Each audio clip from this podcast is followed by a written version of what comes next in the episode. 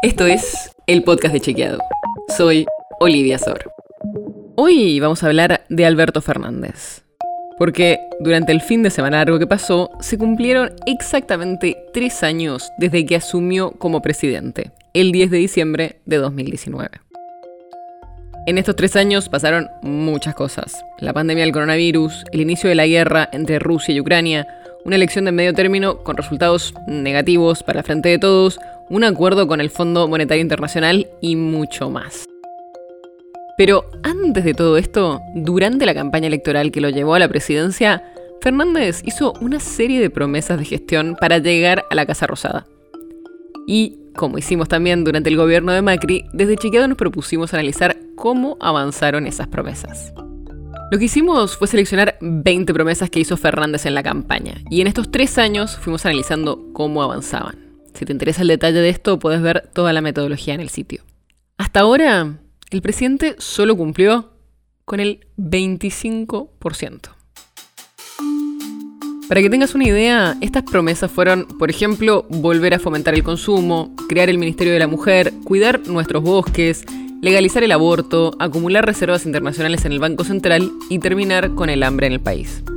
Y 2022 fue un año distinto. A diferencia de lo que pasó en 2020 y 2021, este año no se vio tan marcado por el aislamiento que se declaró por la pandemia.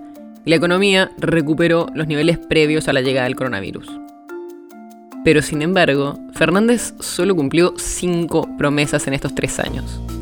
Del resto, incumplió 7 de las 20 promesas asumidas en 2019 y las 8 restantes están en proceso con más o menos avances. Y para que quede claro, esto ya lo veníamos haciendo desde 2016, o sea, también lo hicimos con Mauricio Macri.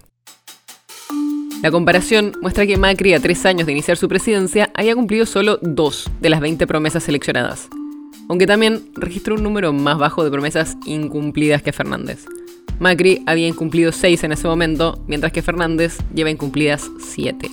En los próximos días te vamos a contar mejor cuáles promesas cumplió y cuáles no. Pero si querés, ya podés entrar a nuestra página en chequeado.com y leer todos los análisis de las promesas. La nota sobre la que se basa este episodio fue escrita por Manuel Tarriconé y Matías Di Santi. Si querés saber más sobre esto y otros temas, entra a chequeado.com o seguinos en las redes. El podcast de Chequeado es un espacio en el que de lunes a viernes te contamos qué de lo que escuchaste o circuló es verdadero o falso te traemos datos para que puedas entender mejor las noticias. Si tienes una idea, algún tema del que te gustaría que hablemos en un próximo episodio, escribinos a podcast.chequeado.com. Y si te gustó este episodio, seguinos en Spotify o en tu app de podcast favorita y recomendanos a tus amigos. Es una producción de Chequeado, producción en colaboración con Posta. La producción está a cargo de Martín Slipsuk y Sebastián Chávez. Y la edición es de Nacho Garteche. Yo soy Olivia Sor. Hasta mañana.